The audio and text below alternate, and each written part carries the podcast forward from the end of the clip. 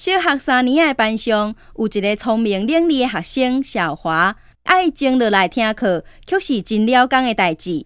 有一天，伊对老师讲：“老师，我学的物件有够多啊啦，无需要继续读册啊啦。”哦，真的哟！